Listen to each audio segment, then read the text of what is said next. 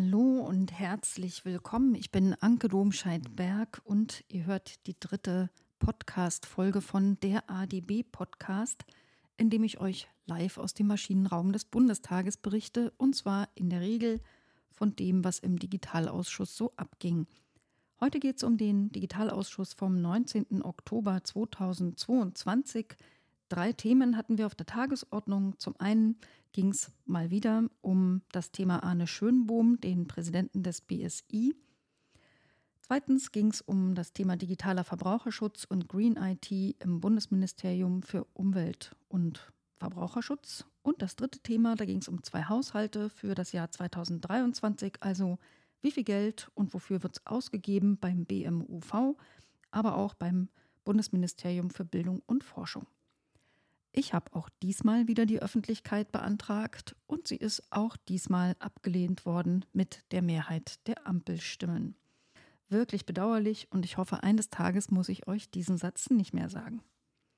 Am Anfang, üblicherweise, gebe ich euch Nachreichungen bekannt Ganz oft hören wir ja im Ausschuss, leider auch diesmal wieder ganz oft, dass man eine Frage nicht sofort beantworten konnte. Zuletzt Mal hatte ich etliche Fragen nachgereicht, vor allem zum Thema Arne Schönbohm, zu denen aber bis auf den heutigen Tag leider keine Antwort eingetrudelt ist.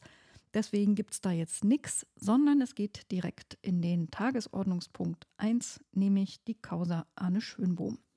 Da gab es ja ein kleines Update, habt ihr wahrscheinlich aus den Medien mitbekommen. Arne Schönbohm wurde von Bundesinnenministerin Nancy Faeser am 18. Oktober mit sofortiger Wirkung freigestellt. Das gab natürlich dann nagelneuen Gesprächsbedarf für uns im Digitalausschuss. Wir haben also am Morgen des Ausschusses in der Obleuterunde beschlossen, das noch kurzfristig auf die Tagesordnung zu setzen. Da kam dann Staatssekretär Saathoff aus dem BMI, es kam äh, jemand, der spezialisiert ist auf Beamtenrecht und einer aus dem Cyber-Cyber-Bereich im BMI. Eine in diesem Fall. Zuerst gab es wie immer eine kleine Einführung von Seiten BMI, von Staatssekretär Saathoff. Da wurde also zum Beispiel was zum Disziplinarverfahren gesagt. Das hat Schönbohm selbst beantragt. Das ist noch nicht eingeleitet, das wird aktuell geprüft. Die Grundlage dafür, aber auch für die Freistellung ist der Paragraph 66 des Bundesbeamtengesetz. Da heißt es nämlich, ich lese euch das mal vor, die oberste Dienstbehörde oder die von ihr bestimmte Behörde kann einer Beamtin oder einem Beamten aus zwingenden dienstlichen Gründen die Führung der Amtsgeschäfte oder der Dienstgeschäfte verbieten. Das Verbot erlischt, wenn nicht zum Ablauf von drei Monaten gegen die Beamtin oder den Beamten ein Disziplinarverfahren oder ein sonstiges auf Rücknahme der Ernennung oder auf Beendigung des Beamtenverhältnisses gerichtetes Verfahren eingeleitet worden ist. Das heißt mit anderen Worten, Schönbohm ist weiter rein formell Präsident, aber quasi freigestellt, limitiert auf drei Monate, falls nichts Besonderes passiert. Und aktuell wird das BSI durch seinen Stellvertreter Scharphüser geführt. Die Arbeitsfähigkeit ist also voll gewährleistet. Als Gründe für die Freistellung wurden vom BMI auch noch angegeben, dass das Vertrauen in ähm, die Neutralität der Behörde erschüttert sei durch das Verhalten von Arne Schönbohm. Auch bei der Bevölkerung, aber auch das Vertrauen der Ministerin sei erschüttert. Es gab aber auch die Information, dass er ja kein politischer Beamter ist, also einfach so kündigen geht da nicht. Da braucht es schon ein bisschen mehr, als dass man ihn gerade nicht mehr so gut sehen kann. Die Vorwürfe, wurde uns erklärt, werden geprüft und das war interessant und neu. Es wurde gesagt, es geht explizit nicht nur um die breit in der Öffentlichkeit diskutierten Vorwürfe, sondern auch um ganz andere. Das wollten wir natürlich genauer wissen. Wir haben gefragt, welche Vorwürfe denn ganz genau und welche sind die unbekannten. Und wir haben noch ein paar andere Sachen gefragt. Äh, zum Beispiel wurden tatsächlich, wie berichtet, in Medien Gespräche von dem ähm, Vorsitzenden des Cybersicherheitsrat Deutschland, dem Hans-Wilhelm Dünn, Gespräche, die er mit Arne Schönbohm vom BSI geführt hat, vom Verfassungsschutz abgehört und überwacht und haben eventuell Erkenntnisse aus diesen Gesprächen irgendwie zu der Anzahl der Vorwürfe beigetragen. Das haben wir leider nicht rausgekriegt. Wir wissen also immer noch nicht, was ganz konkret da jetzt so vorgeworfen wird, außerdem, was man der Sendung von Jan Böhmermann entnehmen konnte. Der Grund dafür, dass man uns im Dunkeln lässt, ist laut Staatssekretär Saathoff, dass man ja unbedingt eine Balance finden muss zwischen drei Dingen nämlich einerseits dem berechtigten Auskunftsinteresse des Parlaments, aber auch der Fürsorgepflicht, die man gegenüber einem Beamten hat und vor allem offensichtlich den Sicherheitsinteressen der Bundesregierung. Deshalb, sagte er uns, kann man dieses Thema nur noch im parlamentarischen Kontrollgremium näher informieren bzw. näher diskutieren. Das ist natürlich ein Riesenproblem, denn das ist ähm, ein Gremium, das tagt im Prinzip jedes Mal total streng geheim. Da kann niemand in irgendwelchen Podcasts davon erzählen. Je Fraktion ist auch nur genau ein Mitglied drin. Für die Linke ist das André Hahn. Es gibt aber eigentlich dafür gar keine Rechtsgrundlage, das so zu handhaben in diesem Fall. Das habe ich also mehrfach und sehr explizit kritisiert. Ich empfinde das, und das ist ehrlich gesagt auch nicht bloß eine Empfindung, es ist eine Missachtung des Frage- und Informationsrechts und Anspruchs des Parlaments. Das gehört sich einfach nicht. Es ist tatsächlich so, dass nur konkrete Operationen der Nachrichtendienste und die Methoden, die sie verwenden, Gegenstand des parlamentarischen Kontrollgremiums sind. Also der Verfassungsschutz ansonsten, also wenn es nicht um konkrete Operationen oder spezielle Methoden geht und das BMI und seine nachgeordnete Behörde BSI, dazu kann das Parlament eigentlich fragen, was es will und dazu muss die Bundesregierung auch informieren. Ich sehe also keine Rechtsgrundlage, das einfach ins PKGR zu verschieben und habe also darauf bestanden, dass uns die Rechtsgrundlage nachgereicht wird. Ich bin wirklich sehr gespannt, was da kommt. Es gab äh, mehrere Fragen, wo immer wieder gesagt wurde, wegen dieser schon genannten speziell komplizierten Balance kann man die nicht beantworten. Zum Beispiel habe ich auch danach gefragt, ob die sonstigen, nicht in der ZDF-Sendung thematisierten Gründe auch mit fachlicher oder sonstiger Führung zu tun haben oder ob die alle irgendwie mit sicherheitspolitischen Fragen befasst sind.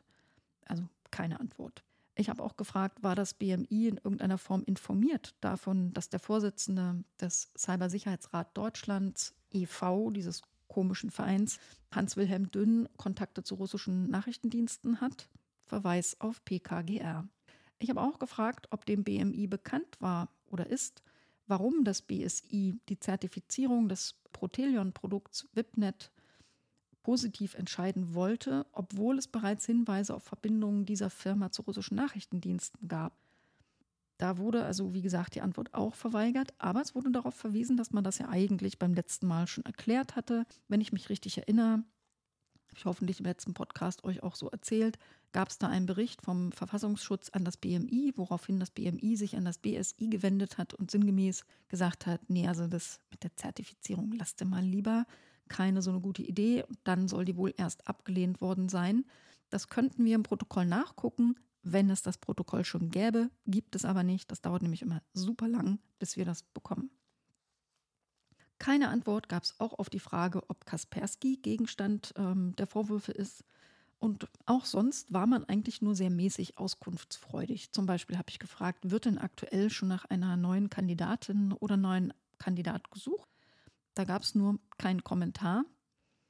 Ich habe natürlich trotzdem nochmal nachgebohrt und dann gab es nur, also aktuell gibt es jedenfalls keine Stellenausschreibung. Meine Vermutung, Stellenausschreibung hin oder her, man sucht wahrscheinlich schon mal so auf den Radarschirmen, wer sich da eventuell eignet. Es gab auch die Frage, wie konnte denn eigentlich überhaupt Arne Schönbohm mit allem, was man so weiß, in dieses Amt kommen? Und da gab es die Antwort, dass auch das gerade gründlich überprüft wird. Also offenbar fragt man sich das inzwischen selber im BMI. Ist natürlich jetzt schon etliche Jahre her und war auch eine andere Regierung. Aber die Frage ist völlig berechtigt. Die digitale Zivilgesellschaft CCC zum Beispiel hat ja schon damals viele Fragezeichen im Gesicht gehabt, wie es eigentlich zu dieser Besetzung hatte kommen können. Denn zum Beispiel Cyberkompetenz war nicht so wirklich vorhanden. Zur Sprache kamen auch die Vorwürfe zu Umgang mit Frauen in der Führung. Da meldete sich der Beamtenrechtler des BMI zu Wort und sagte, er fährt in Kürze nach Bonn. Er redet auch mit der Gleichstellungsbeauftragten des BSI, wird diverse Gespräche führen. Und er erwähnte eine Personalbefragung vom letzten Sommer zur Bewertung der Leitung im BSI. Da sei allerdings von toxischen Führungsverhältnissen keine Rede gewesen. Ich habe nochmal nachgefragt, ob man denn da irgendeinen Unterschied zwischen den Antworten weiblicher und männlicher Führungskräfte festgestellt hat oder überhaupt ein spezielles Feedback weiblicher Führungskräfte zu diesem Thema. Das konnte er ad hoc nicht beantworten, guckte aber nach und ihr ahnt es, wird nachgereicht. Ergänzt hatte er allerdings, diese Vorwürfe sind nicht Gegenstand der Untersuchungen, die mit der Freistellung von Arne Schönbohm zu tun haben.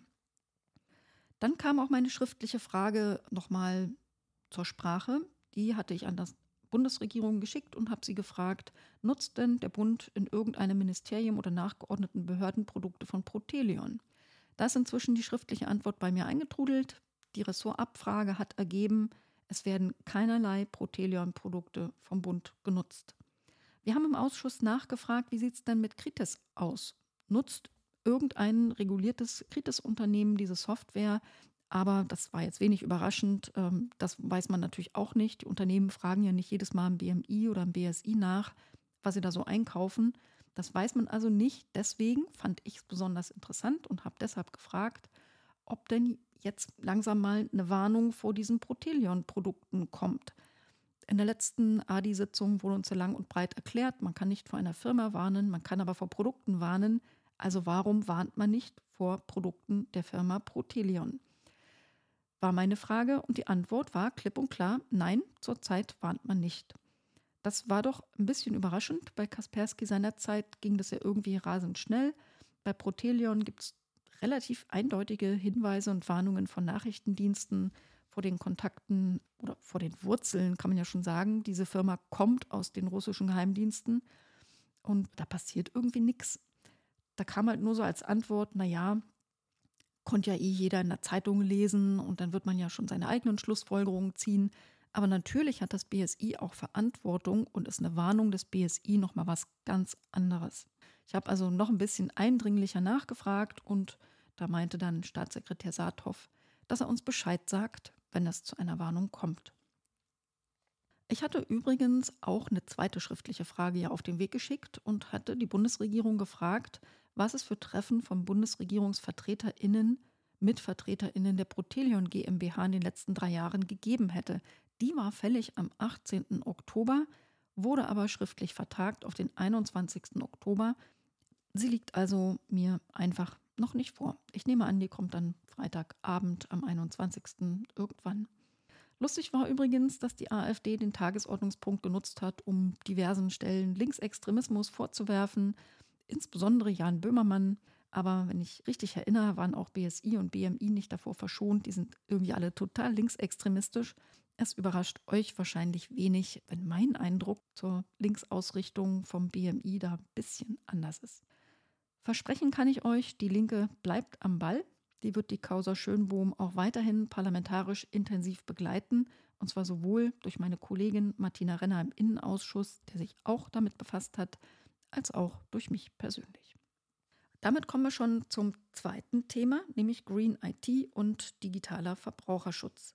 Das Thema hatte ich aufsetzen lassen und es geht darauf zurück, dass es A ein wichtiges Thema ist und B, da ja auch lauter schöne Sachen in der Digitalstrategie drinstehen. Da waren zwei Unterabteilungsleiterinnen aus dem BMUV zu Gast und dann schaltete sich noch ein Herr dazu, der eigentlich für das folgende Thema da war, hier und da aber auch schon Fragen beantworten konnte. Das war durchaus hilfreich, denn die beiden Vertreterinnen waren außerordentlich schlecht sprechfähig.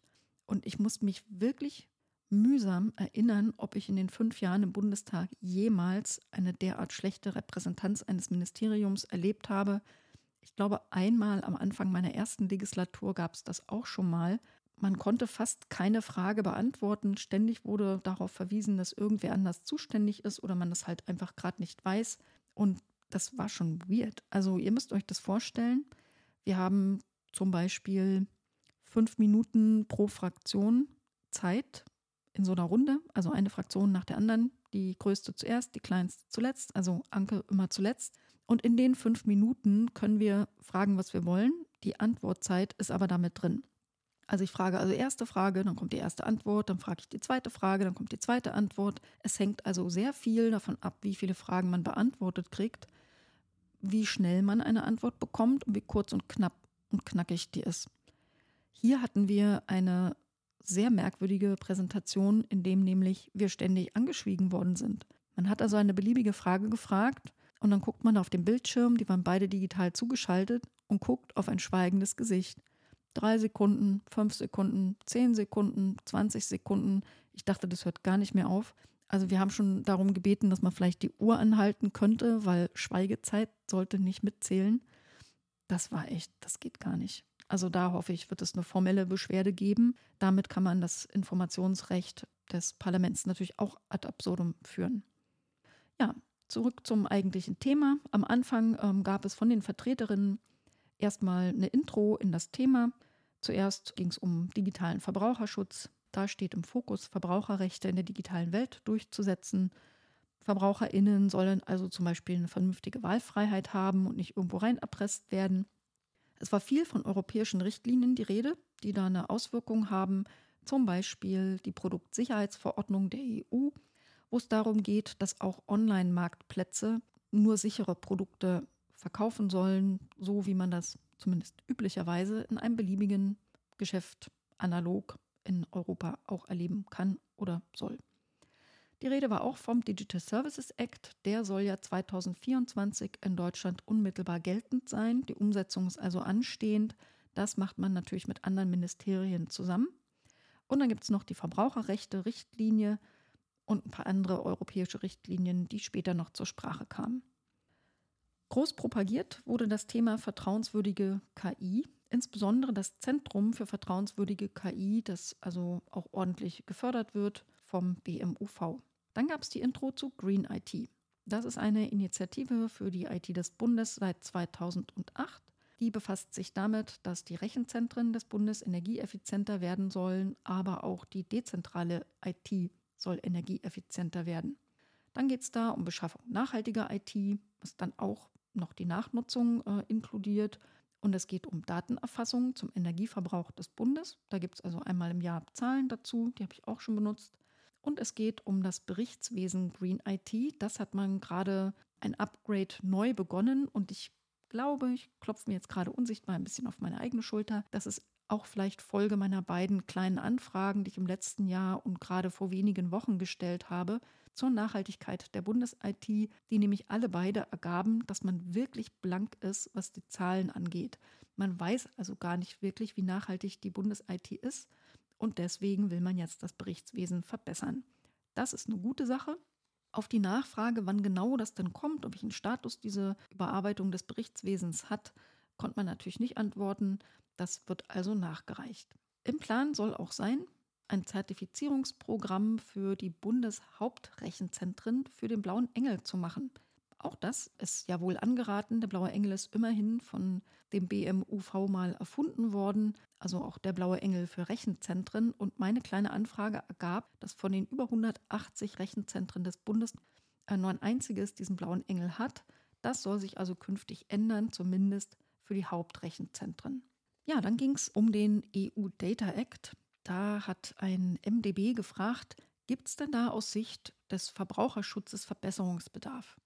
Die erste Antwort war ja vielversprechend. Oh ja, total viel Verbesserungsbedarf. Aber da, wo es interessant wurde, nämlich, ja, was denn so konkret, da gab es halt nichts. Die Antwort äh, blieb bei, da laufen ja Gespräche und wir haben ja keine Federführung. Das macht das BMWK, also Wirtschaft und Klima, Habeck-Ministerium und der Wissing vom Ministerium für Digitales und Verkehr. Und man versuche dann natürlich total die Verbraucherperspektive einzubringen, aber man kann den Gesprächen ja jetzt auch nicht vorgreifen und deswegen sagt man uns leider nichts. Das war doof. Gefragt wurde auch zum digitalen Produktpass. Wann kommt der denn? Haben ja so viele Dinge in vielen Papieren, vom Koalitionsvertrag bis Digitalstrategie drin gestanden. Da wurde nur gesagt, naja, das gibt ja diese Ökodesign-Verordnung der EU. Da gibt es also einen europäischen Weg und nicht einen nationalen. Und natürlich will man da total ehrgeizige Ziele als BMUV wird auch versuchen, sein Gewicht in die Waagschale zu werfen und das beträfe auch die Software-Update-Pflicht und das Recht auf Reparatur. Das war tatsächlich das erste Mal, dass ich so direkt gehört habe, dass die Ampel in diesen beiden Themen Mindest-Update-Pflicht und Recht auf Reparatur gar nicht selber irgendwie tätig werden will, sondern eigentlich nur sich beteiligen will auf europäischer Ebene und man dann nicht wirklich weiß, was dann am Ende kommt. Das fand ich enttäuschend. Wissen wollten wir auch, wie will man denn den Einkauf nachhaltiger machen, also den Einkauf von ITK-Gedöns. Die Antwort war da auch nur so mäßig befriedigend, nämlich man überarbeitet deshalb die Beschaffungsrichtlinie. Das stand auch in der Antwort auf meine kleine Anfrage drin, weil ich da eine ähnliche Frage gestellt hatte. Wann die kommt, keine Ahnung, da gab es keine genauen Angaben. Auf meine kleine Anfrage haben auch andere Abgeordnete noch Bezug genommen. Ich habe ja schon erwähnt, die Datenverfügbarkeit war echt schlecht. Da wollte ein anderer Abgeordneter wissen, wie will man denn konkret das verbessern und wo gibt es den größten Handlungsbedarf? Also das wird dann nachgereicht. Man hätte da ein Forschungsprojekt in Auftrag gegeben, wurde gesagt, das hätte ich genauer erzählen können. Ich nehme nämlich an, die Unterabteilungsleiterin meinte das peer-dc.de Projekt, eine Energieeffizienzplattform für Rechenzentren, das ein Forschungsprojekt ist, das aber irgendwann mal eine ganz normale öffentliche Plattform sein soll, wo Rechenzentren nicht nur des Bundes, sondern auch privatwirtschaftliche Rechenzentren ihre Energieeffizienzdaten eintragen können. Gefragt wurde auch, was genau wird denn getan zum Thema nachhaltige Rechenzentren? Da gibt es ein Förderprogramm, das wird jetzt also neu aufgelegt, soll 2023 starten, 2024 richtig Speed aufnehmen und es soll fokussieren vor allem auf eine bessere Abwärmenutzung und auf umweltfreundlichere Kältemittel. Ich habe dann, als ich dran war mit meinen fünf Minuten Fragestellen, damit ich nicht so lange schweigende Gesichter angucken muss, gleich mal gesagt, alles, was man nicht beantworten kann, einfach direkt sagen, dass man es nachreicht. Das war bei einigen der Fall. Ich habe zum Beispiel gefragt, wieso sind denn eigentlich bei den neu gebauten oder geplanten Rechenzentren, obwohl die Vorschrift seit Jahren etwas anderes sagt, in 40 Prozent der Fälle ähm, die blauen Engel-Kriterien nicht angewendet? Also was macht man da? Oh, wird nachgereicht. Ich habe auch gefragt, warum, obwohl man ja laut Digitalstrategie bis 2025 Methoden für nachhaltige Softwareentwicklung bundesweit etablieren will, es noch keinen einzigen blauen Engel für nachhaltige Softwareentwicklung in der Bundes-IT gibt und wie man das ändern will. Ja, da kam das Licht nicht bei uns. Also irgendwie keine Antwort. Das war jetzt eine schlechte Antwort. Und ähnlich lief es eigentlich beim nächsten Thema. Das hatte jetzt gar nicht mit äh, Green IT zu tun, sondern mit Verbraucherschutz. Ich wollte nämlich wissen, hat man auf dem Schirm auch digitale häusliche Gewalt, zum Beispiel die sogenannte Spyware oder Spouseware, weil sehr oft Frauen alleine gelassen sind, wenn sie den Verdacht haben, dass ein Ex sie über ihre Handys zum Beispiel ähm, kontrolliert und überwacht, ist für mich ganz klar auch eine Frage des Verbraucherschutzes. Da waren sie aber nicht so richtig der Meinung, das läge irgendwo anders. Ich habe also nachdrücklich darauf hingewiesen, dass es in meinen Augen eine Verbraucherschutzfrage ist. Sie glauben, das liegt irgendwo bei Corporate Digital Responsibility vielleicht und haben allgemein auf die feministische Digitalpolitik, die ja in einem Satz in der Digitalstrategie erwähnt ist, verwiesen. Aber naja, wie gesagt, eigentlich Verbraucherschutz. Dann hatte mich ein bisschen irritiert, als vorher bei der Ökodesign-Richtlinie und dem Recht auf Reparatur da einfach nur nach Brüssel verwiesen worden ist. Ich habe also nochmal gefragt, ob die Themen, die mit Verbraucherinformationen zu tun haben bei elektronischen Geräten, ob die alle nur auf der EU-Ebene geregelt werden oder ob die Ampel da auch irgendwas konkret selber regulieren will. Nämlich neben Mindestupdate-Pflicht und Recht auf Reparatur betreffe das auch so Sachen wie Energieeffizienzlabels oder die Einführung von IT-Produkthaftung. Aber da kam halt nur, das müsse man differenziert betrachten. Klar, also ich will ja auch keine undifferenzierte Antwort. Ich nehme gerne differenzierte Antworten, aber keine Antworten nehme ich halt nicht so gerne. Und da kam halt, ja, das reichen wir dann nach. Also das war echt wenig ergiebig insgesamt. Ich hoffe in der Tat, äh, wir reichen da Beschwerde ein und dass das nicht noch einmal vorkommt. Und damit kommen wir zum dritten Thema, zum Geld. Diesmal ging es um die Haushalte vom Bundesministerium für Umwelt und Verbraucherschutz und um das Bildungs- und Forschungsministerium. Zuerst, wir hatten ja die Leute gerade im Raume sitzen, konnten die gleich sitzen bleiben, ging es um das BMUV. Die haben ein Gesamtbudget in 2023 von 2,4 Milliarden, ist also eher ein sehr gering ausgestattetes Ministerium.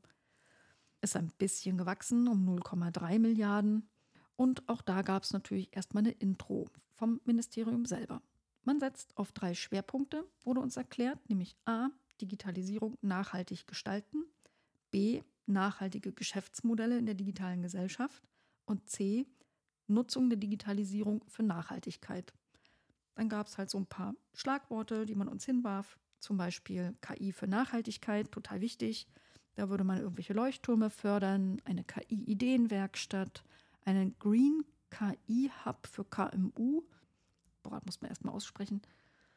Naja, also KI insgesamt ist im Übrigen ein echt dicker Brocken in diesem eigentlich sehr kleinen Haushalt. Da sind also 36 Millionen für KI drin und das ist uns in fast jedem Ministerium bisher so begegnet. Überall gibt es dicke, fette Schubladen für KI. Kommen wir gleich nochmal drauf.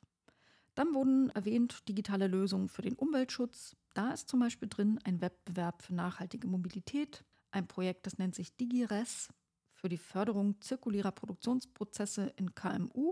Das soll so toll nachgefragt sein, dass es schon überbucht ist. Aber auch die Bits- und Bäume-Konferenz wird in diesem Budget gefördert. Das ist gut angelegtes Geld. Ich war selber da. Das ist also wirklich eine tolle Konferenz. Die können Sie gerne weiter fördern. Dann hatten wir ja in dem anderen Tagesordnungspunkt schon das Förderprogramm zu energieeffizienten Rechenzentren. Das wurde nochmal angepriesen. Und man baut allerdings finanziert mit Geld vom Kanzleramt ein Datenlabor. Das ist nämlich eine Folge der Datenstrategie, die noch die GroKo entwickelt hat. Und da hat die sich committed, dass sie das vom Kanzleramt finanziert, wahrscheinlich weil die Ressorts, die anderen Ministerien da selber keinen Bock drauf hatten. Nur eine Vermutung von mir, ich weiß das nicht genau. Und dann hat man gesagt, ähm, dann gäbe es ja noch das Digitalbudget. Da wurden wir alle wach im Ausschuss. Denn nach unserer Einschätzung gibt es das ja immer noch nicht. Aber da läuft wohl ein Prozess im Hintergrund. Man hat die Ressorts also so abgefragt und auch das BMUV hat da zwei Projekte eingereicht, nämlich einmal das schon erwähnte DigiRes-Projekt für Ressourceneffizienz bei KMU und ein DigiFair-Projekt. Das soll ein Ausbau des Zentrums für vertrauenswürdige KI sein. Ob das dann auch im Digitalbudget drin ist oder nicht, weiß kein Schwein. Der Prozess ist ja noch nicht abgeschlossen. Die werden alle gesammelt, konsolidiert, dreimal durchgeschüttelt.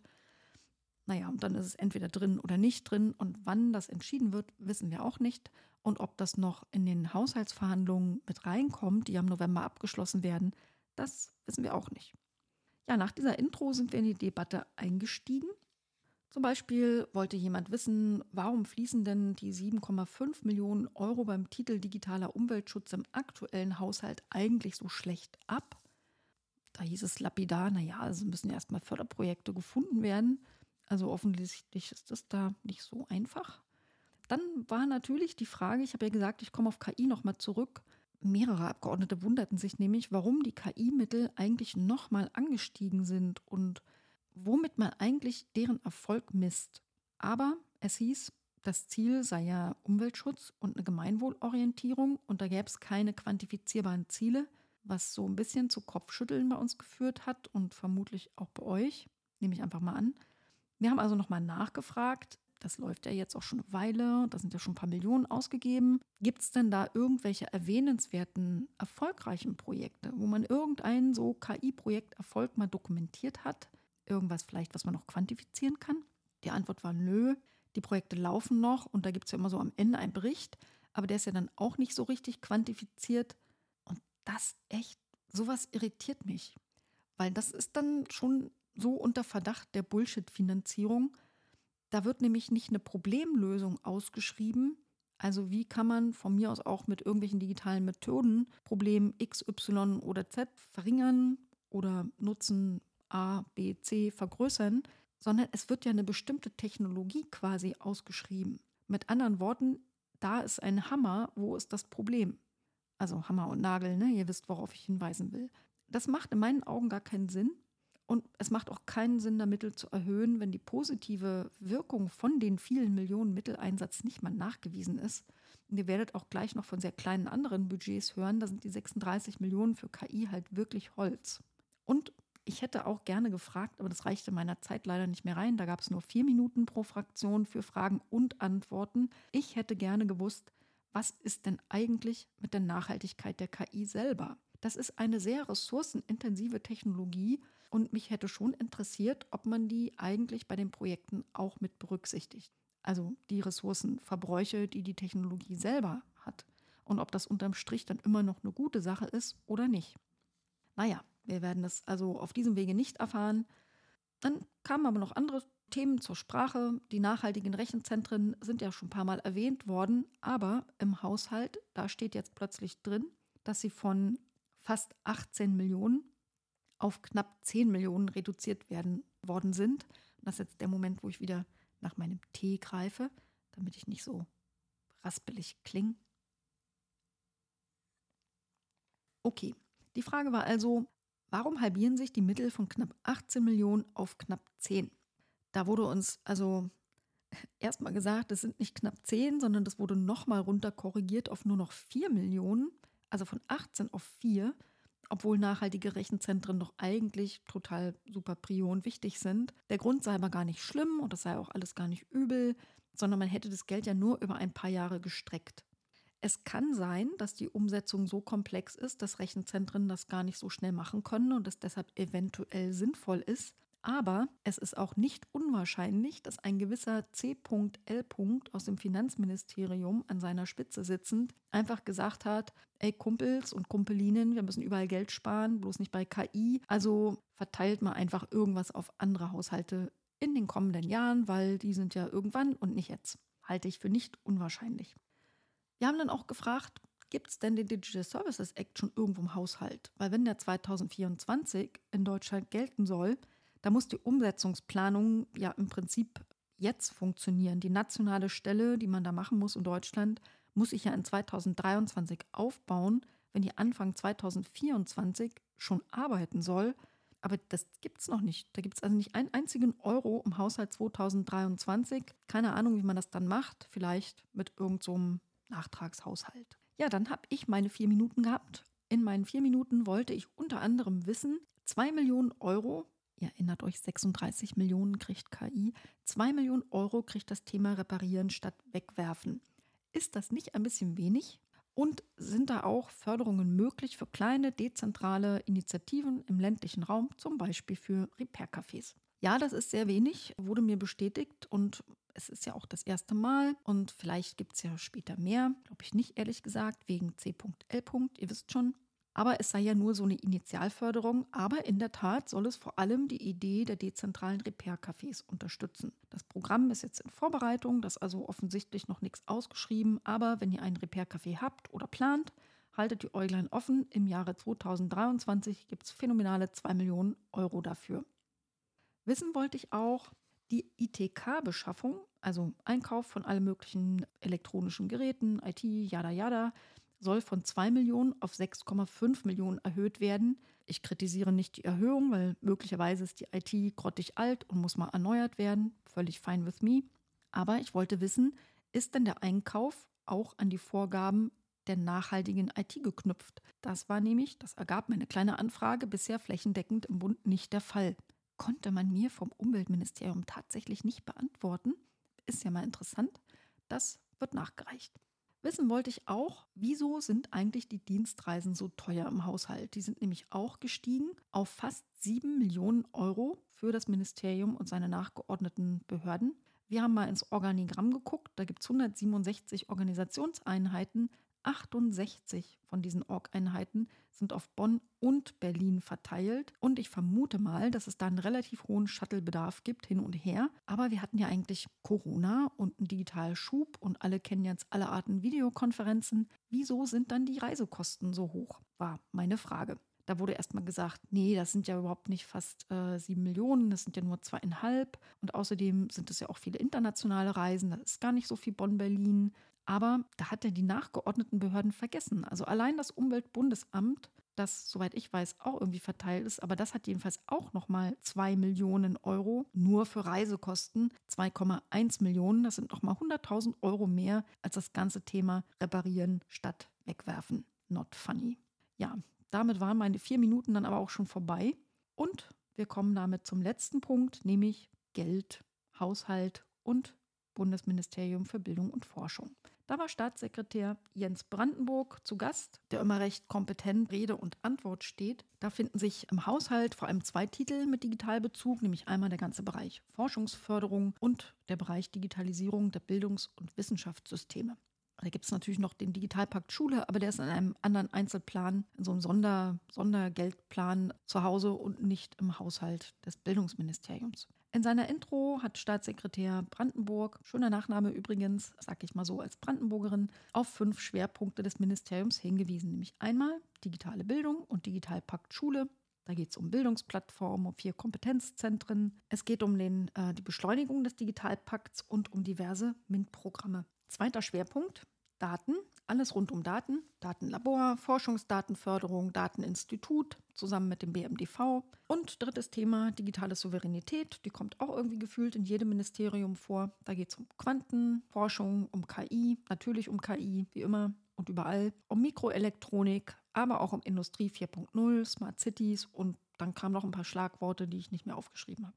Viertes Schwerpunktthema ist Gesundheit. Da geht es um Medizininformatik, Forschungshub und alles, was irgendwie mit Forschung, Versorgung und Digitalisierung zu tun hat. Ich vermute mal nicht um die Telematik, die liegt im BMG. Und last but not least, fünfter Schwerpunkt Nachhaltigkeit durch Digitalisierung. Da ist dann auch wieder Digital Green Tech drin und irgendwelche Projekte für die Energiewende. Das mache ich für euch jetzt ein bisschen kürzer. Da war nämlich meine Abgeordnetenkollegin Petra Sitte zuständig und meine Mitschreibhand schon etwas lahm. Unter anderem wurde gefragt, warum geht es denn jetzt eigentlich äh, plötzlich schneller mit dem Digitalpakt? Immerhin ist da jetzt schon die Hälfte der Schulen erreicht. Hätte das jetzt nicht so schnell gefunden, weil nach ein paar Jahren Digitalpakt-Laufzeit ist die Hälfte der Schulen jetzt auch noch nicht so überwältigend. Aber tatsächlich war es ja am Anfang noch viel langsamer. Und eines der Gründe soll sein, dass Bund, Länder und Kommunen sich unter der Ampelregierung erstmalig gemeinsam an einen Tisch gesetzt haben und man da bestimmte Probleme und Barrieren miteinander ausgetauscht und anschließend abgebaut hat. Und so ein gemeinsames äh, Meeting hätte es unter der GroKo tatsächlich nie gegeben. Ehrlich gesagt, absolut unfassbar, aber glaubwürdig. Wissen wollten wir auch, weiß nicht mehr, wer es gefragt hat, ist denn eigentlich irgendein so Blockchain-Einsatz auch irgendwo im Haushalt zu finden, zum Beispiel beim Gesundheitsdatenmanagement? Das wird uns nachgereicht. Dann kam das Berliner Institut für Gesundheitsforschung zur Frage, da klagte der CCC wegen Transfer von sensiblen Gesundheitsdaten an ein Forschungszentrum. Wir wollten also wissen, sind irgendwelche Haushaltsmittel eingeplant, die von diesem Verfahren betroffen sind? Das konnte man ad hoc nicht beantworten. In solchen Spezialfällen kann ich das also ehrlich gesagt auch verstehen. Wird also nachgereicht. Vielleicht hört es dann beim nächsten Mal. Ja, Quantentechnologie. Was genau wird denn da gefördert? Auch da wird eine Vorhabenliste nachgereicht. Und wofür werden denn die 60 Millionen für das Sprint-Programm ausgegeben und was davon genau so digital ist?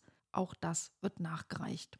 Geredet haben wir dann noch ein bisschen über diese Bildungsplattform. Da wurde erklärt, naja, der Name ist total irreführend. Eigentlich soll es also keine Bildungsplattform sein, also nicht die 185. Schulcloud. Es handele sich vielmehr um eine digitale Vernetzungsinfrastruktur. Die gibt es jetzt in der Beta-Version. Die soll natürlich ein paar Jahre leben und sie soll sowohl kommerzielle als auch Open Educational Resources Angebote auf sich vereinen.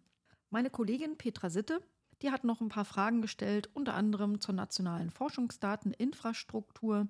Da gab es Zweifel an der Ausfinanzierung, unter anderem ähm, vom Chef der nationalen Forschungsdateninfrastruktur. Aber das Problem sieht das BMBF nicht. Es soll genug Kohle geben und man könnte auch Ausgabereste der vergangenen Jahre noch verwenden. Also das Wort habt ihr schon letztes Mal gelernt, das ist Kohle, die im alten Haushalt übrig bleibt. Das kann man manchmal weiter nutzen und manchmal nicht. Und in diesem Falle gäbe es wohl kein Problem. Wissen wollte Petra Sitter auch, warum denn die um drei Millionen der Bereich Quantentechnologie gekürzt worden ist, wo man doch gerade im Bereich Quantenkrypto und so weiter ja immer davon redet, wie wichtig das sei.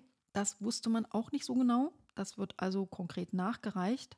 Und die KI-Mittel sind anders als im BMUV, im BMBF auf sehr hohem Niveau, allerdings gleich hoch geblieben. Aber innerhalb dieser KI-Gesamtmittel wurde ganz viel hin und her geschichtet. Die einen kriegten mehr und die anderen weniger, so Untertitel. Da wollte Petra wissen, warum denn eigentlich? Also gab es da irgendwelche Kriterien? Das wird uns auch nachgereicht. Und nach diesen 100 Erwähnungen von Nachreichungen war es das für heute. Ihr habt es also geschafft, einen gut dreistündigen Digitalausschuss im Schnelldurchlauf nachzuerleben. Auf die nächste Podcast-Folge auf Nummer 4 müsst ihr ein bisschen länger warten, denn der nächste Digitalausschuss findet erst am 9. November statt.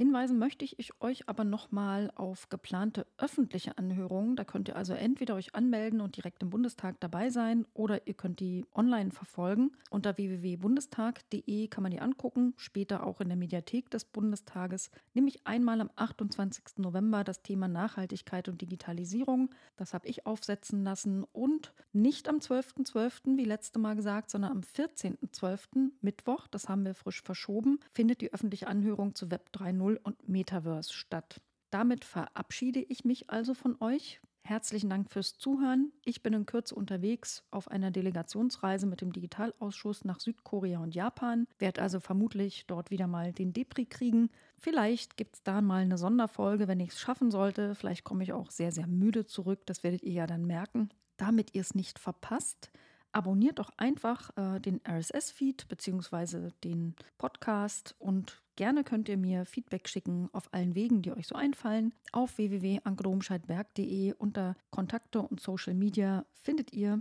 alle möglichen Wege, die es dazu gibt.